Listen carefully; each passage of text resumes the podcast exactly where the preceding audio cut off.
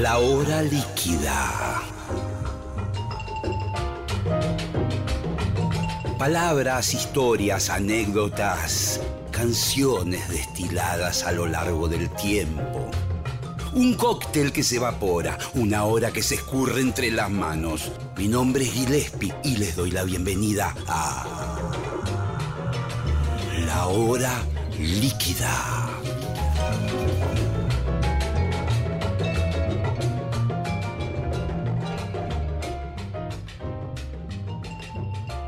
Estamos comenzando una nueva emisión de La Hora Líquida, pero muy especial porque empezamos el ciclo y el mes dedicado a celebrar la música de Charlie García. Empezamos quizás con la mejor invitada. No le quiero meter presión. Exagerado. La más significativa, María Rosa Llorio. Hola, gente, hola, Gile, ¿qué tal? Hola, ¿cómo va? Va Bienvenida, qué bueno tenerte acá en la hora líquida. en la hora líquida con Gillespie en este lugar increíble donde Sí. tocaron todos. Tocaron todos. realmente. Sí, vos sabés Cuando que decimos to- todos, acá es realmente todos. Sí, bueno, los tangueros, las bandas de los años 40, 50, Edith Piaf, que te va a bendecir con su Sí. energía porque... Yo la escuchaba, tenía una placa de ella en vivo que se decía que iba a morir ella ese- eh, esa noche. Donde Mm. Mira. cantaba, no, yo no regrette rien. Porque yo me llamo Boivin. ¿Ah, sí? De apellido eh, materno soy Boivin, que significa bebe vino. Llegaste al mejor lugar. Bueno, ahí estamos, ¿ves? Todo se concuerda. Che, y, me- mm, voy a meterme en este mundo tan mágico de, Charlie. De, Yo sé que vos ya venías as- eh, preparándote como cantante, ya tenías una formación. Cuando te cruzás con, con Charlie, ¿no? Él también, bueno, venía de su cosa de niño prodigio, ¿no? Del conservatorio. ¿Cómo fue eso? Bueno, yo era integrante del Coro Nacional de Niños Mamita querida. y después estudié en el coro de López Pucho, el Lelutier. Sí, Él López tenía Pucho. coros, ¿viste? Tenía sí, sí, coros de cámara. Tenés razón. Entonces, para mí la vida era eso, era que alguien de arriba te dijera, vos cantá esta tonalidad. Sí. Sí, cuando los conozco a ellos, eh, eso hacía Charlie. Vos cantás acá, vos cantás acá, vos acá. Y yo pensé que la vida era eso. Qué lindo. Eh, la verdad que fue muy... Bueno, vos eras muy jovencita también, entonces em, entraste por un lugar luminoso, ¿no? Al muy rock. hermoso, sí. A pesar que yo no sabía que era un, un movimiento. Tenía 15 años, tenía el disco de Los Gatos. Yo sé, Rosemary, Mary, que tú, Rosemary, aún colegio, no eres mujer. Al llegar la primavera, Sí, Rosemary. ya la tenía en la mira Lito Nevia, Rosemary. Al llegar la primavera, Tenía el primer disco de Almendra, Sí. tenía un disco de Simon Garfunkel, tenía una placa de, de Beatles in the Wind que lo poníamos en mi casa y eh, se se venía el edificio abajo, pero no sabía que era una, un movimiento. claro, claro. Eh, vivía cerca del Instituto de Itela, mis viejos me llevaban y yo me quedaba paradita ahí mirando, era muy jovencita. Así que cuando los conozco fue ahí hubo una mano. Qué bárbaro. Sí, o sea que estuviste ahí un poco en el Ditela como t- testigo, ahí. Testigo alucinada, una, una pibita, ¿no? Mis padres me llevaban porque veían que había en mí una, una ansia de libertad, de creación, que quién sabe, es misterioso de dónde viene eso, ¿no? Mm, Sí, tal cual, tal cual, tal cual. Porque sí, sí, hay sí. uno, a escu- eh, de chica había muy buena discografía en casa, muy buen equipo, una- un hi-fi, Sí. este, unos buenos parlantes alta glancing, alta fidelidad, Sí. pero eh, es- eso te forma, eso te forma, sin duda. Pero también hay algo que no se sabe de dónde viene. ¿eh? ¿De dónde viene? ¿Y de dónde, cuándo aparece Charlie? ¿Que das vuelta a una esquina y estaba el flaco ahí? ¿Cómo, cómo, cómo fue? Bueno, eh, en el libro un poco cuento, viste que... Ah, esa- tenés razón que vos hiciste tu libro que estaba muy bien. Yo no lo leí, pero bueno, lo voy a tratar de conseguir. No, no, yo te lo voy a traer especialmente. Bueno, eh, un día suena el teléfono, el teléfono negro, ¿te acordás? Sí, sí. Y una amiga mía me dice, hay un dúo que te va a encantar esa música. Y nos fuimos ahí al Teatro ABC, que queda acá a dos cuadras. Ahora es un sitio porno. Sí. Es un sitio porno. Y en ese momento era una especie de aguantadero del rock. Donde la gente iba como a polillar, estaban los primeros hippies. Sí, sí. Y ahí me siento y escucho una música que realmente me dio vuelta la cabeza. ¿Por qué? Por la poesía. A mí me gustaba la poesía. Yo leía a Baldomero Fernández Moreno. eh, bueno, Marilena Wolf, sí, claro, ¿por qué no? Y con la música clásica, ¿no? Que yo había escuchado de chica. Entonces dije, wow, es música. Claro, porque encima ese Charlie de Sui Generis, con, no sé si ya era Sui Generis en aquel momento. Eh, Sui generis. Claro, ya tenía un trabajo pianístico que remitía a la música clásica, claro. Aparte de eso, eh, me, me vas, me vas a, a comprender. Eh, ¿Viste esa cosa, por ejemplo, que él tocaba y de repente ponía una- un blusecito? Sí, sí, sí. Esas sí. cosas de humor, de ironía, ¿no? Que nos, com- nos llegó a, nos, nos compró a todos también con eso. Ese humor tan maravilloso, incluso en las canciones. Y tan. Bueno, pero pará, pero ahí después hubo un flechazo, hubo más que música. Bueno, eso sería para contar mucho, ¿no? Porque claro. en, en esa época. Pero digamos, ustedes terminan siendo pareja, Sí. tienen a Miguel, a Migue. Sí, todo eso, sí, claro. Y fue maravilloso. Eh, Yo puedo hacer una autocrítica Sí. y decir que eh, mi falta de rock hizo que no, no estuviera. me costó seguirle el tranco. Sí, Eh, hoy- me imagino que sí. Sí. Sí, sí. Claro. Aparte las chicas se volvían locas, eh, pa- me pasaban por adelante cual si yo fuera invisible. Eh, Sí, sí. Bueno, eso es parte es muy, muy dura, ¿no? También del... Esa parte fue dura porque no lo pude metabolizar. Hoy me mataría de risa. Sí. Hoy sabría ex- perfecto cómo hacer para poder sobrepasar ese momento. Pero eh, eh, en esa época, este, aparte no, tampoco lo podíamos hablar porque esas cosas no se hablaban. También eran los 70. Es, tenés razón. Yo estoy siguiéndote y, y ordenando este recuerdo en el calendario y claro, era otra época, ¿no? Y aparte de una época donde el mundo pensaba que iba a cambiar con el amor libre, las drogas, ¿no es cierto? Ujú.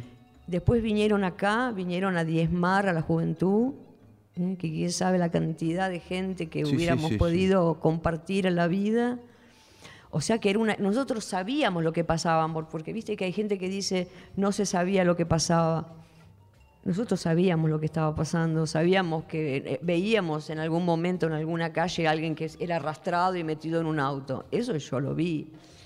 Entonces también era una época complicada, no era fácil, ¿no?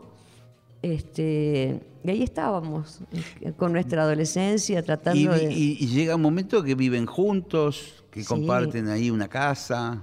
Primero nos fuimos a una pensión, eso está bien relatado en el libro, nos fuimos a una pensión, pero porque Porque no había un, no había un mango, me imagino. no había un mango. Claro, claro. Y aparte nos fuimos. Él tampoco era el gran este, Charlie facturador No, de. Claro. No, no, no, todavía no había grabado Sui Generis. O sea que. eh, y aparte nos fuimos de casa, no es que fue una, algo consensuado, hablado, sino que nos fuimos este, tirando televisores por la ventana, literalmente. Sí. Me gusta esa pareja. Y bueno, y sí, yo creo que alimenté bastante de sus cosas porque eh, en casa se leía mucho de política. Ujú. Entonces, en un momento, si bien él lo tenía, no sé hasta qué punto él lo podía conceptualizar. Y yo ahí aporté un montón de ideas. Por eso creo que el disco Instituciones, por ejemplo, es un disco donde me siento presente en muchas ideas, ¿no? De la familia, bueno, de los milicos. Sí, sí. Y después, eh, digamos, cada uno sigue su camino. Hay como una separación. ¿Hubo una separación así de decir, mirá, ah, se cortó esto hoy o, o fue, se fue diluyendo en un Qué fade- preguntas que haces también. Bueno, el No, fade no, está bien, forma, fast parchi, como dicen los brazucas. Eh, a ver, Yo sé que eh, yo creo que no, no puedo. toleré, no toleré mucho tanta presencia femenina en el vínculo. Me gusta cómo lo explicas porque es muy bien. Muy y y no, no tenía, no sabía cómo lidiar con esas cosas. Vuelvo a decir, hoy así de taquita. Sí, sí, pero en ese momento sufrías, lo querías matar, eh, en, es- Sí, en ese así, orden o al revés. Sí, sí. Claro, claro, Por eso claro. hoy digo, pucha, que qué cosa. Yo, por ejemplo, en un momento empecé a hacer terapia, ¿no? Y digo, a veces está muy bien el psicoanálisis, pero a veces un consejo, ¿eh? ¿No es mejor un consejo sí, a veces sí, que, sí. que- que un hablar? tipo que te está mirando un año y no te dice nada. de- O, o- o de- que te habla de lo que pasó con tu tía en, aquella vez en el viaje, en vez de decir, mira, las cosas son así, la vida es así. Vos estás con uno. Claro que en ese momento todos sabíamos que ya era realmente un gran artista, pero mira, la cosa es así: va a haber siempre mujeres alrededor. Vos. ¿Entendés? O sea, algo práctico, ¿no? ¿Viste esa, esa- esa frase de la canción de Charlie que dice, no existe una escuela que enseñe a vivir? Sí, es buenísima. me- Es me excelente, pero podría haber una escuela. Claro, Sí. que, ¿quiénes serían los profesores? Ahí estamos en el horno. ¿Te imaginas, por ejemplo, qué sé yo, bueno, de los que y, tenemos... y- y escúchame, vos lo viviste con, me imagino, en un momento de cualquier ruptura amorosa, más teniendo un hijo, es dramático, hay un duelo, llorás o lo que fuere, pero también quizás en algún punto sentiste alivio, ¿o no? Todo eso, todo eso, la vida, viste cómo es, o sea, eh, creo que nos pasa a muchos, por ejemplo, hoy estaba pensando, ¿no? Con respecto a lo que está pasando en el planeta, ¿no? La indiferencia que tenemos. Sí, sí, el individualismo, ¿no? El individualismo, cómo el miedo nos hace no querer ver, ¿no? Preferimos encerrarnos en nuestra comodidad, eh, en nuestros eh, celulares, en, en- en- en- en consumir cosas. Eh, y también eso se da siempre, ¿no? Este, la falta de, de querer ver las cosas. Eh, yo creo que en ese momento hice como que di vuelta a la página eh, y, y no hice el duelo. Eso fue un gran error. Creo que agarré a mi niño y bueno, me fui con los desconocidos de siempre, que era la banda donde yo cantaba en ese momento. Sí. Nito Mestre y los desconocidos de siempre. E hice como que nada pasaba. Hmm. Así que los duelos tienen su porqué, ¿no? Y son curativos. Después iniciaste un camino propio, artístico, con tus propios proyectos, tus canciones, Sí. tus bandas, y sacaste un montón de discos. Sí. Eh, contame un poco de la actualidad, a ver en qué andas. Acá tenemos un músico excelente que vino Sí. a acompañarnos, que vamos a presentarlo. Guido Espina, por favor, mi compañero hace Guido. muchos años, eh, gran conocedor de Charlie. Ahora, por ejemplo, vamos a cantar en el, en el cumpleaños, propiamente dicho, en el CCK. Sí. Y él va a estar y bueno, estamos muy contentos con eso porque él es, es un seguidor fanático, conoce Gracias, todo. Guido, que vino acá eh, y que prácticamente sin probar sonido, así a la antigua. Y sí, como vos dijiste, hace- yo escuché el- un reportaje que hiciste a, a Coleman. A veces es bueno no ensayar. ¿No? Sí, no sé cómo estamos de tiempos. eh, nadie me dice, pero bueno, no importa. Bien, me dicen, bueno, eso es un buen síntoma.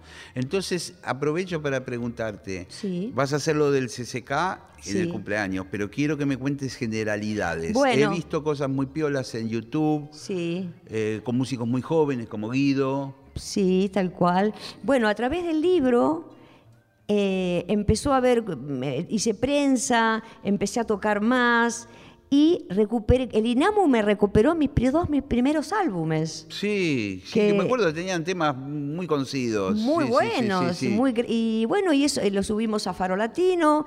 Faro Latino nos empezó a pedir más canciones y estamos subiendo casi una canción por mes. Ahora el jueves sale una canción, así que este, estamos este, muy entusiasmados sacando canciones, sacando canciones y ya empezó a empezaron algunos llamados de eh, shows, gracias a Dios. Yo- Bien, se yo está tengo una activando. sí, Sí. gracias a Dios por suerte. Sinceramente, si no se hace muy complicado en todo sentido, no, no solamente económica. Yo solamente, eh, a mí me gusta mucho hacer eh, lo que es un show clase. Yo hago shows de rock nacional con mis canciones también.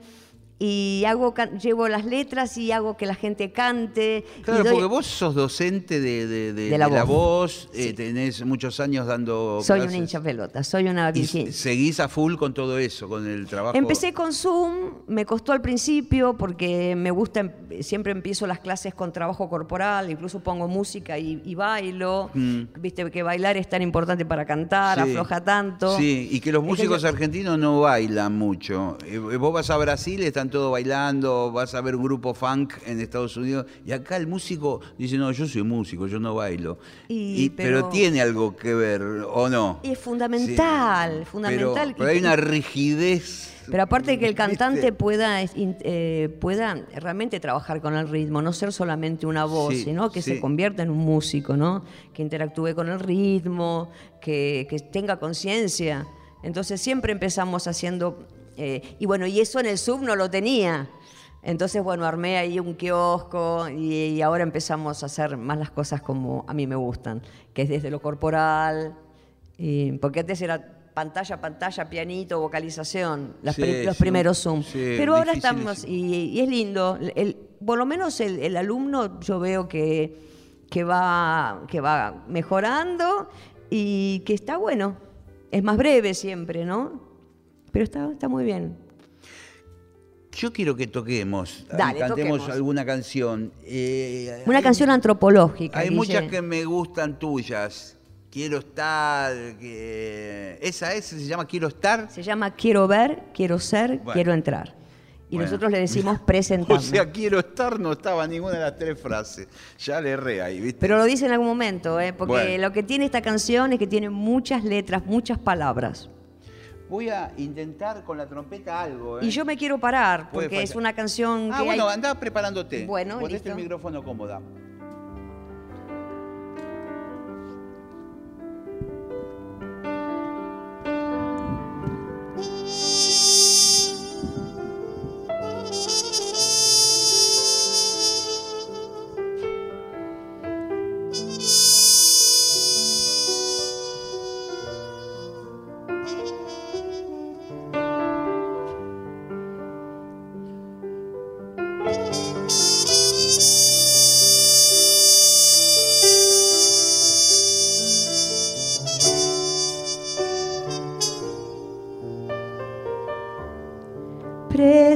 Presentame al Señor, tiempo se fue con vos,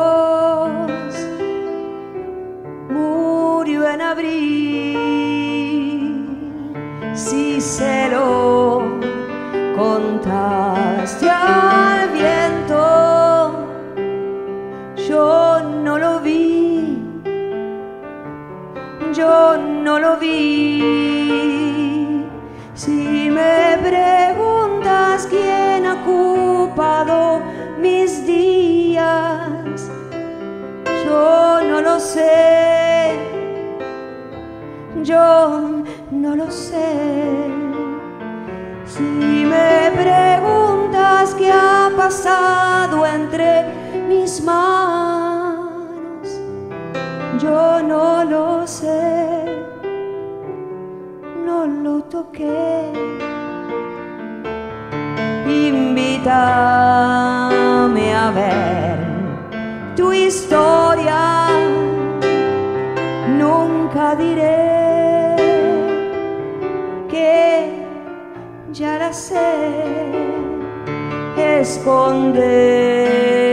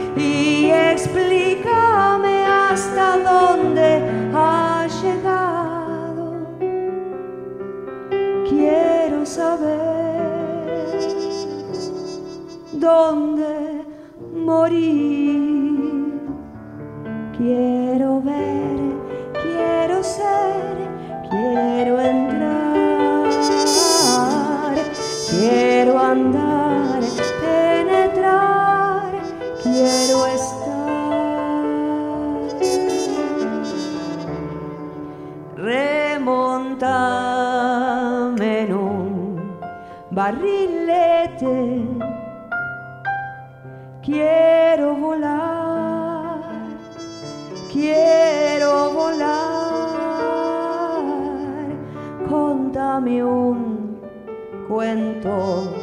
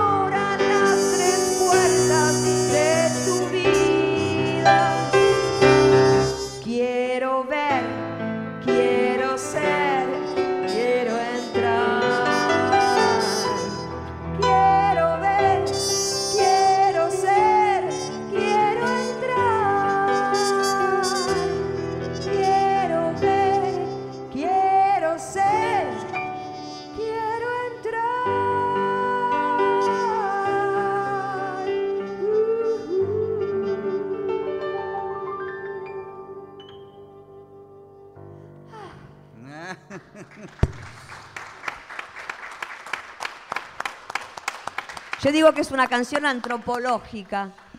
María Rosa, gracias por tu visita, Ay, por este tema, qué bien, me quedaría... Ahora el programa tiene media hora y media hora de, con distintos invitados, pero, Pero sí. pero tenemos que repetirlo más adelante, antes de, fin, antes de fin de año o algo. Yes, ¿Lo hacemos? por supuesto. Gracias María Rosa Llorio y gracias mi querido Guido. Muy amables.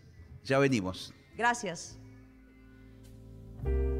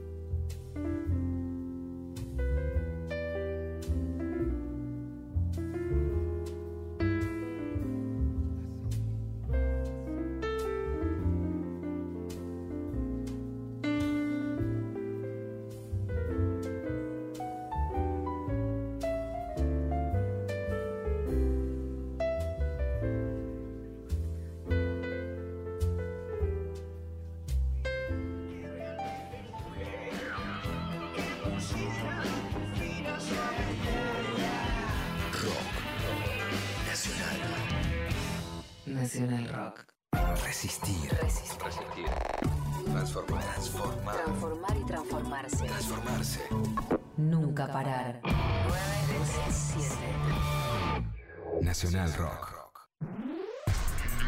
Los domingos no son para cualquiera. El peor día de la semana.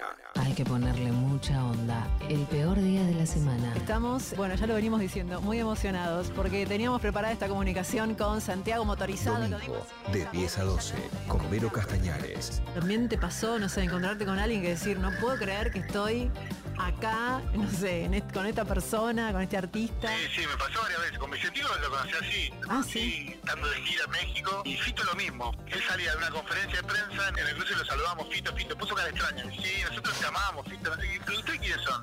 No, somos los del Matú, policía motorizada. Y ahí le cambió la cara y dijo, no, yo los amo, chicos, los El abrazo. peor día de la semana. Por 937. Nacional Rock. Hace la tuya. tuya. Todos fuimos. Todos somos. Todos, todos podemos ser. Las calles de baja velocidad protegen a las personas. Seamos parte del cambio. Reduzcamos la velocidad para cuidar la salud de todos y todas. Soy Alba Sáenz de Conduciendo Conciencia para Nacional Rock. Yo me comprometo con la vida. La hora líquida. Martes hasta las 21 por Nacional Rock.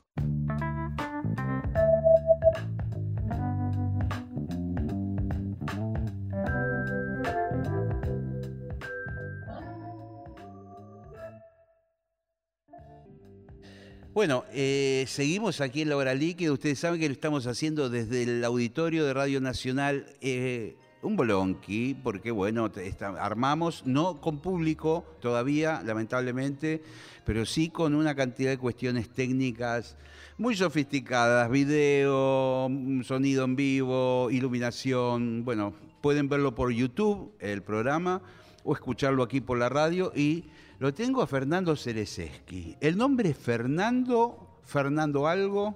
Fernando Rafael. Me gustó.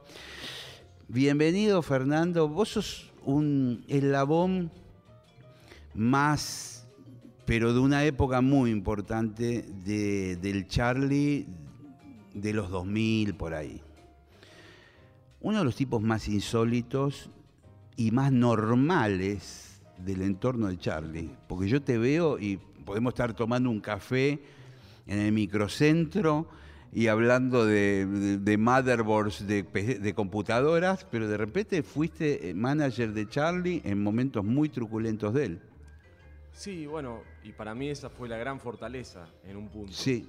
Eh, él me conoció en otro ámbito, yo venía de, de la política. Vos venías de la política, estabas vinculado a políticos en la parte de comunicación, ¿verdad? Y ahí, bueno, eh, nos conocimos de una manera muy especial y él eh, me tenía como un respeto muy grande. Yo siempre me cargaba y nos cargamos que él me veía como el poder a mí.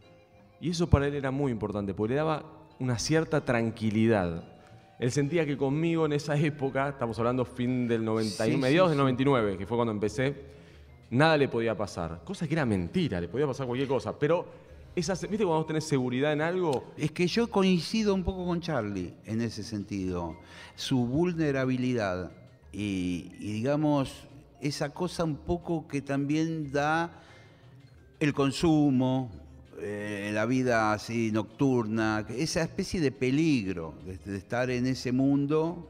eh, yo creo que con vos teniéndote cerca, él se sentía tranquilo. Mira, hay una anécdota que para mí marca mucho en esto. Yo, yo cuento esto, no puedo hablar con vos, con la gente nos está escuchando, pero a veces lo cuento y siento que es poco creíble, sobre todo para los que no me conocen. Yo siempre cuento, pues soy una especie de antihéroe del rock en este punto, que nunca fumé, nunca tomé y nunca me drogué. Pero cuando digo nunca es nunca, ni antes de Charlie, ni después de Charlie, ni en el No, medio no, de no, Charlie. claro, claro, claro. Es, es mi personalidad, siempre fui así y sigo así. Al principio, el entorno duro, cuando yo llegué, me resistió mucho, porque yo venía a cambiar algunas reglas. Que vos eras un careta, te Era lo digo, careta, te voy a aprovechar exacto. ahora lo que no te dijeron en su momento. No, me lo Vos dijeron, me lo dijeron. Y una noche una gran enseñanza de las tantas que me dio Charlie a mí y, y que me enseñó a, a manejarme. Aprendí mucho al lado de él, fueron casi 11 años y aprendí mucho. Una noche de descontrol, eh, yo estaba tratando de poner un poco de orden en el entorno, cosa que era difícil. Sí, me imagino. Y uno me, medio que me, me quiso como empujar, dijo, loco, careta, vos no entendés nada, salí de acá. Y Charlie lo paró en seco. Le dijo, vos te callás la boca. Y se armó, como viste, un silencio sepulcral. Y le dijo, mirándolo muy serio Sí. a la cara, le dice, te lo voy a decir por única vez. Cerecés que dice, está siempre bien para cuidarme cuando todos estamos re locos. Yo siempre quiero que él esté cerca. El que se va a ir sos vos.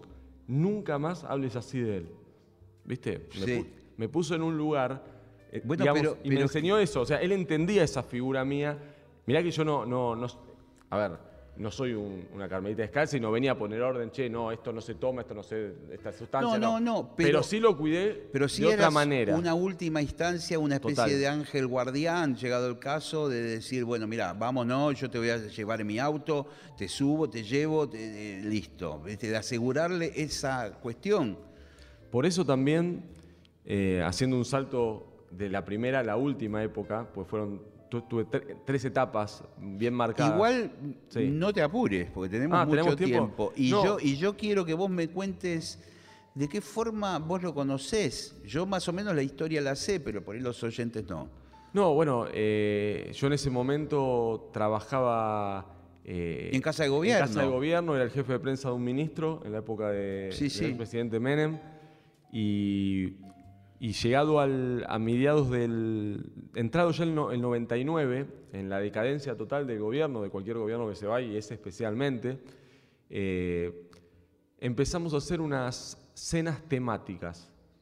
Yo, mi jefe directo era Alberto Coan, yo tenía mucha onda con él y él le gustaba mucho lo artístico y yo llevándolo a mi impronta, pues acuérdate que yo vengo de- desde la fundación de FM La Tribu, venía de una, Sí, de una sí, sí, militancia sí. de izquierda, venía de otro palo total y tenía esa beta más cultural y lo empecé a llevar mucho al teatro. Y, y esas cenas eh, temáticas se daban en el ámbito oficial, digamos. eh, No, es- ah, esa era la clave.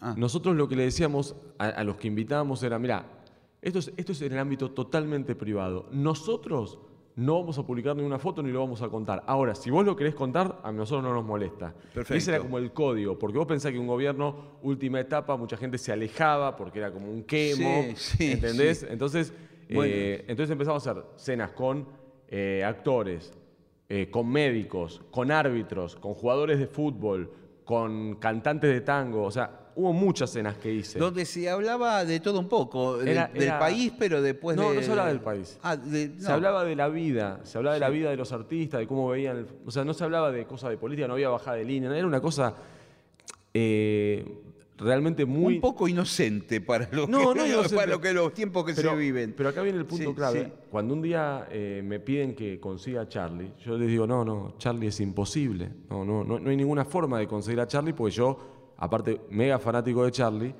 sabía que él no iba a aceptar porque él no lo quería. Y porque él tiene una cosa media punky en relación al poder, muchas Sí. veces. él, eh, Pero también siempre cercano al poder. sí, sí es cierto. Y con Menem Muy tuvo bueno. un Ahí fue que ahí fue que eh, eh, trabé una relación con el que era su manager en ese momento, que venía de trabajar muchos años afuera, entonces como que no vio eh, comer con el presidente, no lo vio como algo malo. Incluso yo me puse del lado de Charlie cuando me dijo rápidamente que sí. Vos le dijiste, eh, no, pero escuchá, claro, que, te lo juro. piense mejor. Exactamente, pero no, no es chiste esto. Yo le dije, che, pero ¿estás seguro que va a ir? Porque, no, no, sí, no hay problema. Bueno, la primera cena se frustró, eh, no, no se concretó. Y ahí el, el que era el manager, Marcelo, me dijo una frase que después yo iba a entender cabalmente. Me dijo, Charlie no se siente bien. Sí. Ese podría ser el nombre de tu libro. Charlie no se siente bien. Sí. Era algo que después entendí Pues muy sí, bien. Claro. Pero ¿qué pasó ahí? Se dio una cosa muy mágica y mística. Charlie va en julio del 99, donde estaba en el ocaso del poder del presidente, donde no había rédito ni de un lado ni del otro, porque no había reelección posible, se iba indefectiblemente, digamos, no había nada, era de onda, de dos personajes muy extravagantes Sí. que se iban a conocer y pasó lo que tenía que pasar. Eh, hubo una comunión muy grande durante muchos años que duró la relación y que se fue alimentando con un montón de situaciones. Bueno, recuerdo que él se fue con un sitar o con un No, instrumento hindú. Algo que se llama, no, chino. Se Chino. llama samiyen. Es Sí. un arpa doble que se toca, eh, la tocan de a dos personas, eh, ocupa dos metros o más, y la tocan dos personas, una de cada lado. Qué locura. Se, la Y- tra- se lo trajimos de, de China o de Japón. De uno de los dos lugares que fuimos, se lo- me lo pidió Charlie y se lo trajimos. Que ese, ese, ese Samillén después terminó tocando babasónicos en un tema de un disco. Después vamos a buscar cuál, pero Qué los babasónicos grabaron con y eso. me acuerdo de, de, de Charlie decirme lo regalo Menem. Sí, sí, sí, sí. Pasaban ese tipo de cosas. Duró mucho la relación y, y se, se entendían, viste, no había ningún tipo de ni de reproches ni de búsqueda de, de un lado ni del otro de algo. Eso fue lo más puro de la relación. saquemos después el lado político, que, eh, viste, la, la grieta de acá, de allá. Sí, sí, sí, sí, no, sí. no se vivió eso. Ah, Los dos entendían, eh, yo siempre digo que... Me imagino las charlas. No, eran desopilantes.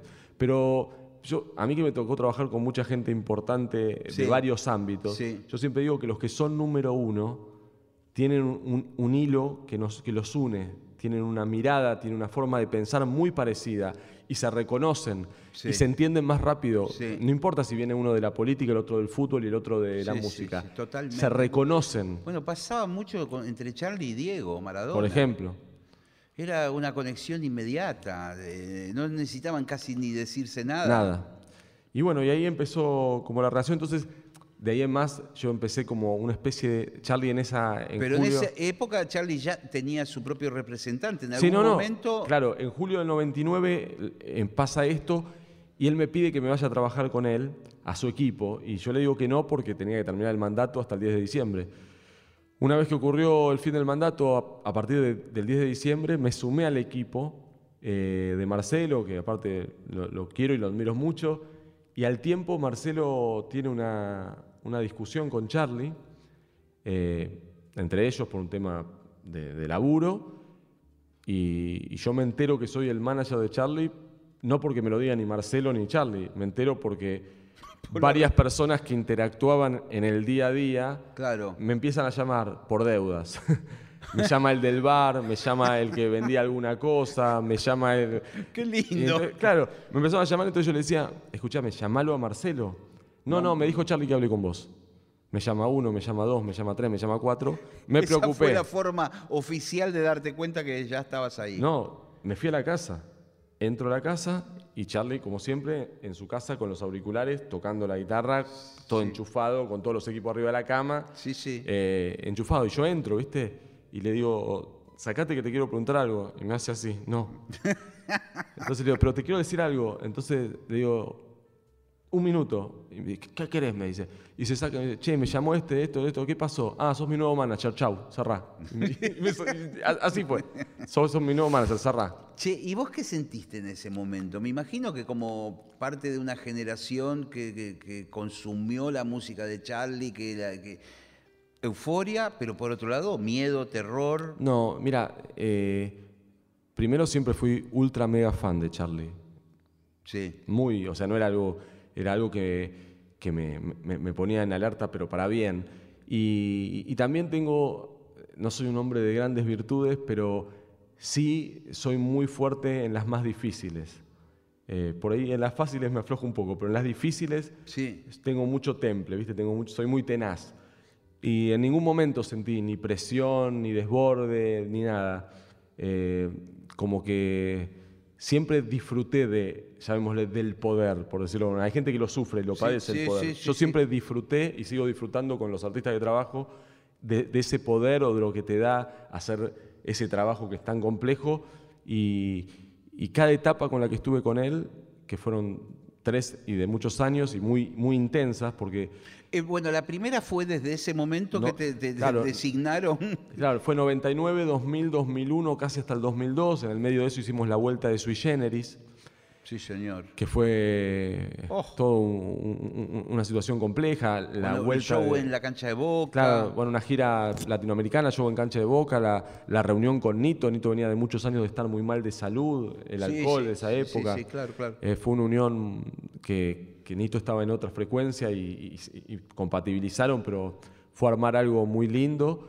Eh, y después de un tiempo fue la, la primera vez que decidí, dos veces me fui, la- esa fue la primera, sentí que, que estaba como llegando a un límite de, de- Mm. de mi capacidad de paciencia y de, de enojo, Sí. porque había situaciones que eran realmente inmanejables, y decidí dar un paso al costado. Al tiempo volví en una etapa bastante rara y caótica, ¿Qué, ¿Cuál fue? y fue, A ver, eh, volví, mo- mostrámelo. volví, eh, Con me fui en el hechos, con- 2002 y volví más o menos en el 2005, 2005-2006. ¿Qué fue? ¿Mendoza? ¿Todo eso? No, lo de Mendoza es eh, un poquito después, que es cuando él cae y que yo vuelvo ahí para la última recuperación. Pero fue, fue en el medio de eso que los shows se volvían ya muy caóticos. Estaba, Fue uno de la trastienda que le suspendieron. eso fue un poco, fue- eso fue un poco la- después. Fue, a mí me tocó un, un show muy caótico en Colombia, que casi Sí. nos matan. eh, sí. ¿Me y- podés contar algo? Y pasó que es la famosa anécdota de Viva Cocalombia, Sí, que sí. se hizo famoso porque Charlie tiene un humor muy especial, muy ácido. Y el que no lo entiende o no lo conoce, no tiene por qué entender. Llegamos a Colombia, eh, época, te estoy hablando 2004-2005, fresquito Escobar Gaviria y todo la- Sí, la- sí, el sí, tema claro. de... El, el colombiano se siente muy estigmatizado por el tema de la droga. Y Charlie, eh, bajamos del avión, estaba toda la prensa esperando a la vieja usanza en, en- en la escalerilla de- del avión, los dejaban ahí para sacar fotos. Y Charlie baja, besa el suelo y no tiene mejor idea que decir Viva Cocalombia. Un chiste típico Sí. de Charlie. Sí, pero, Pero, ya eh, condicionó la No, no, gira. no, no que condicionó la gira. En el, en el interior en que nos íbamos de, de, del- de la pista del avión al hotel, al productor que iba al lado nuestro en el auto, lo empiezan a llamar que se había armado una revolución y que estaban yendo grupos nacionalistas al hotel para prender fuego todo, porque no les había gustado y querían que Charlie se desdiga o pida perdón. Y ahí, bueno, otra gran... Eso te lo comentan a vos, vos tenías que trasladárselo Sí, a él. Otra gran lección de Charlie, una gran lección. Yo por eso digo, cuento estas cosas, porque llegamos al hotel, conferencia de prensa, 50 medios había acreditados, de repente eran 100, porque se había, esta noticia hizo... Sí, porque boom. eso, esas cosas que tiene Charlie, ¿no? De que genera la, la atracción total. Y conferencia de prensa, antes de entrar a la conferencia de prensa, le digo, Charlie, mira, pasó esto, la gente, los grupos nacionalistas lo tomaron muy a mal. eh, te van a, en la conferencia vas a ver. Te van a buscar. eh, a mí me Sí. importa poco, bla, bla, bla, bla. Yo dije, listo, acá se pudre todo. La peor respuesta, eh, po- podemos decir, Sí, Fernando. Pero me agar- agarró el micrófono. Primera pregunta, viste, de la conferencia, una periodista afín, dice, ¿cómo va a ser el show, Charlie, Sí, esta gira, bien. tres shows? Y Charlie cuenta, segunda pregunta, soy Carlos Montero de... Tú, Charlie García, debes pedirle perdón al pueblo colombiano. Y Charlie agarra el micrófono, yo... ¿Viste ese momento que se Sí, corta sí, el aire? sí, sí. Agarró el micrófono, yo dije, bueno, acá explota todo. Estabas entre la vida y la muerte, podríamos Pero- decir. Y en- Charlie agarra el micrófono, lo mira y le dice, pueblo colombiano, les pido perdón, fue un chiste. Y deja el micrófono. Los desarmó, los desarmó. O sea, entonces, no, pero tú quieres... ¿Qué me pediste vos? Le dice. Me dijiste que pida perdón al pueblo colombiano. Pueblo colombiano, pido perdón, fue un chiste, deja el micrófono de nuevo. Y el tipo quedó, de, todos los periodistas que estaban ahí quedaron desarmados. Entonces empezaba, no, pero tú tienes... Claro, pero porque qué-". querían Entonces- buscarle Claro, entonces bolón. pero ¿qué querés que haga? Empezó, ¿qué querés que haga? Me dijiste pida perdón. Y ahí se paró y terminó la conferencia de prensa como Sí. diciendo, loco, esto al final me quieren... Y dice, bueno, Bueno, pero fue una forma muy piola de que Sí, la cosa lo- siguiera. Lo, que pasa que nosotros teníamos, como si te dijera, esto era un viernes, teníamos show sábado y miércoles y domingo. Pero no- ¿Cuántos días Pará, pará, para pará. estar? Nos suspenden los dos primeros shows. Claro. Y nos teníamos que quedar hasta el domingo en Colombia. Sí, sí, Una semana. Entonces, Charlie me dice, no, vámonos a Buenos Aires. Vámonos. Sí. El tema es que me dice en la habitación que había gente y había micrófonos, se veía todo. Me dice, vámonos hoy. Vámonos y volvemos el domingo para el show. Muy buena idea. Sí, muy buena idea, pero los amigos de allá no estaban tan de acuerdo. Y, y- y no- después me entero por, por un montón de situaciones, muy larga la anécdota, pero me entero que nos escuchaban y que las personas que estaban adentro de la habitación, que teóricamente eran chicas, amigas, asistentes, eran todas eh, buchonas de, de- de- de los y que nos habían escúchame, contratado. entonces en ese caso, ¿el show finalmente lo hicieron? Pará. Me le digo al, al- al que nos había llevado, escúchame, le digo, nos tenemos que ir y volvemos para el show. Le digo, pero vos, me dice, bueno, yo te voy a llevar a hablar con los, con los que son los capos de esto. Bueno, entro a una Me Estoy habitación. tan nervioso que me quiero, Pará. me quiero ir yo del programa Eh, ahora. entro a una habitación, me palpan de armas al entrar. Sí. Entro un tipo sentado en una mesa, todos armados. Sí, sí. Sentate, am- amigo querido. sentate. Amigo, Sí. eh, Y yo, van a viste, tocar. entonces le digo, escúchame, le digo, le estaba contando acá al amigo, le digo que al haberse suspendido el show y, y para el domingo lo mejor es que Charlie se vaya porque son muchos días y en esta situación de presión, ¿qué vamos a hacer tantos días acá con la presión? Y el tipo me dice, no hay problema, eh, te cambio los pasajes. Y yo digo, este es un genio, dale, sí, cambiámelos para hoy a la noche Claro. y, ya, y volvemos la semana, eh, para el, el sábado el día anterior del concierto y bueno. Me dice, bueno, perfecto, listo. arre- Entonces le dice arreglale todo. Pero antes te tengo que decir algo. No lo voy a hacer en colombiano porque quedo mal y Sí, queda sí. medio, pero me dice, te quiero comentar dos cosas que pasan en Colombia porque es mi deber hacerlo. La primera, a veces las combis, cuando van al aeropuerto, son coches bombas y explotan. Ah, le digo, bueno, sí. ¿Qué- qué? Y me dice, a veces no pasa, pero puede Bueno, pasar. claro. Y después me dice, y después hay otra cosa que es muy grave aquí en Colombia. En el aeropuerto a veces te hacen una maldad y te ponen una valija con 50 kilos de cocaína y vas preso a una cárcel de alta seguridad, pero en Colombia, no en Argentina. Ay, no me gustaría que le pase eso a Charlie. Bueno, ¿te saco los pasajes? No, no, no, nos quedamos. Ah, me, se me parece excelente. Yo creo que es lo mejor que se queden. Charlie me venía diciendo, No, vámonos. pero aparte, pero pará, quedarte 10 días con Charlie suelto en Colombia también era, es era una semana alocada y Charlie me decía, desde que pasó eso, con un sexto sentido, me decía, vámonos porque los narcos me van a matar, los grupos nacionalistas. Él, estaba con eso, se había vuelto loco, ¿sabe Sí, cómo? sí. Destruyó la habitación. Y se había puesto loco. Y Y, sí. cuando yo vuelvo, que le tenía que volver a dar la noticia de que nos íbamos esa noche, lo agarro del cuello y le digo, Charlie, nos tenemos que quedar y portate bien porque nos matan los narcos, ¿viste? Era, Del cuello literal. Sí, sí, sí, sí, no, pero lo, lo agarré porque estaba nervioso, ¿viste? Le digo, Charlie, quédate tranquilo, nos tenemos que-". Y bueno, entendió y fueron unos días dificilísimos. Dificilísimo. Cuando volví de eso, que fue la segunda vez que eh, justo mi mamá había tenido un, un paro cardíaco en el medio, una- una- la vida le estaba pasando mal y había sufrido mucho esa semana y dije, no, no sé si estoy para esto, otra vez. ¿Vos me estás jodiendo? Yo no hubiera durado un Sí, minuto. En pasa que pasan mil cosas. Un día en la vida de Charlie es 10 días en la vida de cualquier persona. Y vos lo Claro. sabés porque Sí, has sí, sí, convivido. sí, sí, sí. Pasan todo el tiempo cosas, situaciones. No en este Charlie de ahora, digo en el Charlie de esa época. Y bueno, eh, y después nada, vino ahí, atrás de eso vino una gran debacle personal y física de Charlie y económica. Yo siempre mantuve la relación con él. Él sabía que a mí me llamaba y yo iba a ir siempre a buscarlo y a, y a estar con él. A Nunca le fallé. De hecho, lo ayudé en todo momento. Y de hecho, el final de la historia, para hacer un salto, yo no sé ni cuánto tiempo tenemos, pero para No llegar. sé, porque para- estoy- estoy completamente- Para, llegar, eh, eh, para llegar al final de, de cómo vuelvo, Charlie me llama y me dice, año 2007, 2008. Entonces, en 2008 me dice, mira, necesito plata. Me dice, inventame un negocio, pues Y necesito aparte, plata. no son dos mangos con No, no, pero- Charlie. pero mirá que estaba- 100 mil dólares. No, pero estaba muy mal, estaba en la lona. Y le digo, ¿qué querés hacer, Charlie? Yo te voy a ayudar. Y me dice, quiero hacer un programa, un reality como el de Ozzy Osbourne. Ah, sí, los Osborne. Bueno, y le digo, déjame hablar con gente y lo hacemos. Me contacto con un amigo de Chile que tenía un socio venezolano que estaba buscando eso y hago bajar desde Chile y desde Venezuela a tres personas. Los traigo, arreglamos todo, arreglo una plata tremenda para él y se arregla todo para que haga el reality.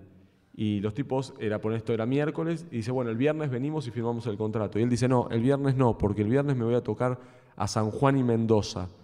Y yo le digo, Charlie, a Mendoza siempre te pasan cosas, y más en esta etapa que ¿Dónde vas a tocar? Me dice, al Cacano Bar. ¿Vos te acuerdas del Cacano Sí, Bar? claro que sí. Piso de tierra, después Sí, terminó clausurado sí, por, el dueño, bueno, eh, problemas. No, Siempre problemas. le digo, no vayas al Cacano Bar. Le digo, Charlie, sos Charlie García. Le digo, uno puede- ¿cuánto te pagan? No me olvido más. Me dijo, no, tengo que ir, año 2008. Me pagan 5 mil pesos por show. Le digo, vamos a hacer una cosa, Charlie. Le digo, yo, Yo- te voy a dar 10 mil a vos. Yo te los voy a dar. Y atendamos a esta gente el viernes. Yo te dejo 10 lucas. Y atendés vos a esta gente el viernes. No, me dice. Y, me- y él me dijo, ¿qué me enseñaste siempre vos? Que no había que fallar en los shows porque después decían que yo no iba y yo qué sé. Si yo la dejo colgado estos shows, van a hablar mal de mí. Le dije, bueno, tenés razón. Le digo, anda y le digo a esta gente, ¿se pueden quedar? Y sí, nos quedamos hasta, hasta el domingo, lunes, más no podemos. Bueno, no volvió más.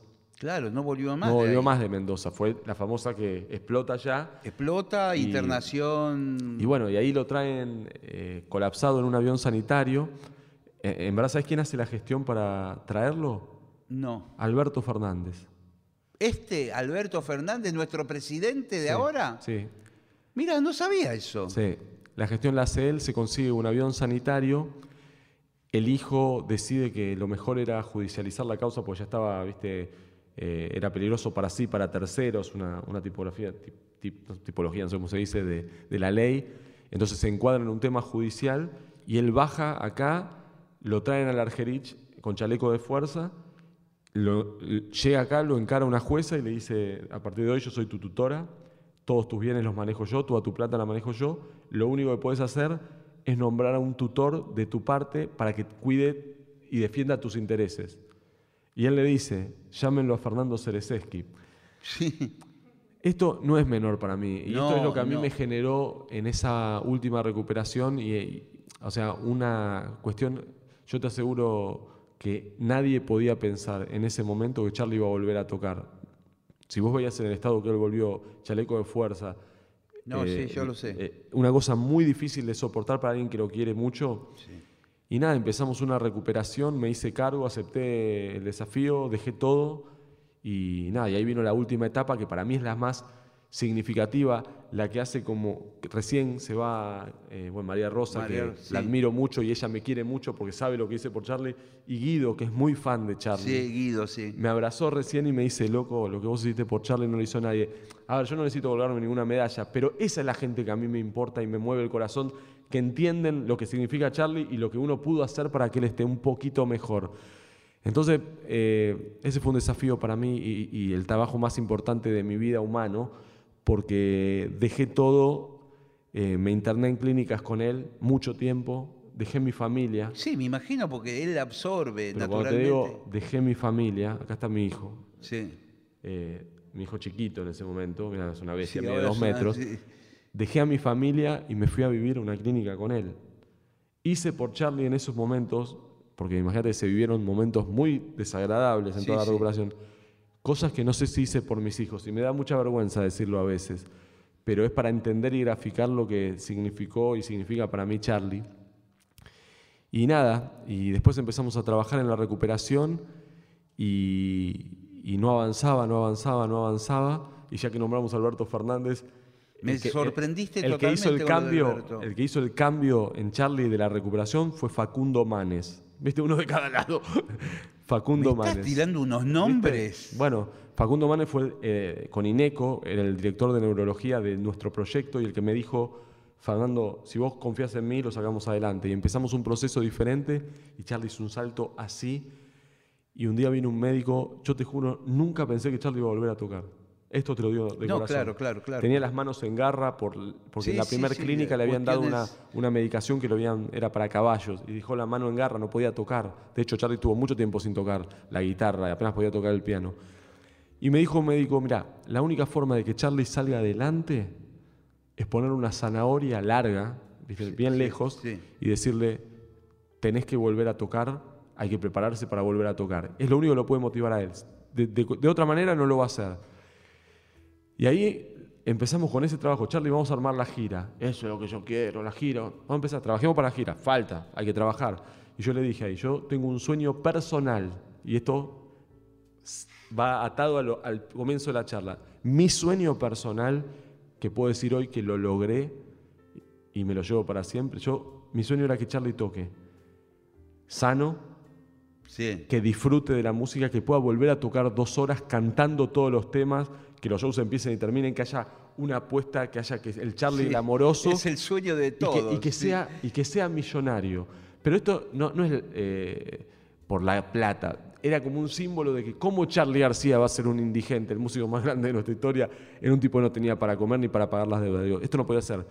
Y me propuse eso. Y creo que lo logré eh, en todo sentido, por lo menos mientras estuve. Hasta el 10 de diciembre del 2010, donde las reglas de juego cambiaron y yo sentí que hubo un cambio y que él ya eh, pensaba, tenía ideas distintas a las que yo tenía y bueno, ahí decidí dar un paso al costado, bajándome de una que por ahí nadie se hubiese bajado, de hecho muchos Sí, eh, me decían, sí. ¿por qué te bajas de esta? Eh, los shows eran carísimos, pues ya se había rehabilitado y, y- y para mí, a mí nunca me movió y al día de hoy sigo igual a mí me mueven los proyectos y, y soy medio romántico en eso. Nunca ¿Vos me llegaste mueve- a hacer el Vélez? de- Obvio, ese fue el, el ícono. El O sea, concierto el- subacuático. subacuático, es el ícono de, de, digamos, de esas gestiones, el, el Vélez y la gira por... Estaba, pensando que es- esa fu- fue la, la frutilla del- del- de tu sueño, ¿no? Y eso fue, o sea, Porque fue un concierto increíble, No, pero- pero todo lo que pasó, aparte la- el diluvio, eh, eh, la gente llorando. El primer show igual no fue ese, el primer show fue en Perú y el segundo fue en Chile. Ese fue como el show. Pero después también tuvimos una gira por toda Latinoamérica y también lo llevé a Israel a tocar. Sí, ¿Sabés me acuerdo. ¿Sabes lo que es Charlie García agradeciendo en el muro de los lamentos? Es, es- es impresionante. Son cosas, vivencias que, viste, que, que me atan mucho a él y, y nada, me, me dan mucho placer. Y, y también en, en esta etapa, que desde que dejé de verlo, también siento una gran tristeza por momentos, por no, sí, por no por- porque lo extrañás como persona, Lo a la- extraño, al amigo, ¿no? Lo extraño, eh, nos alejamos por cosas que no tienen que ver con él puntualmente, sino con otras personas que a veces rodean a, a los artistas. Y yo respeté que él decida el entorno que quiera tener. Pero bueno, cada tanto, por no decirte casi todos los días, hay un ratito que pienso en él y me agarra como una nostalgia y, y también pienso en eso. Uno tiende siempre a acordarse las cosas lindas, nunca de, de las feas. ¿viste? Uno tiene, y por eso también muchas veces me pincharon. He dado muchas notas.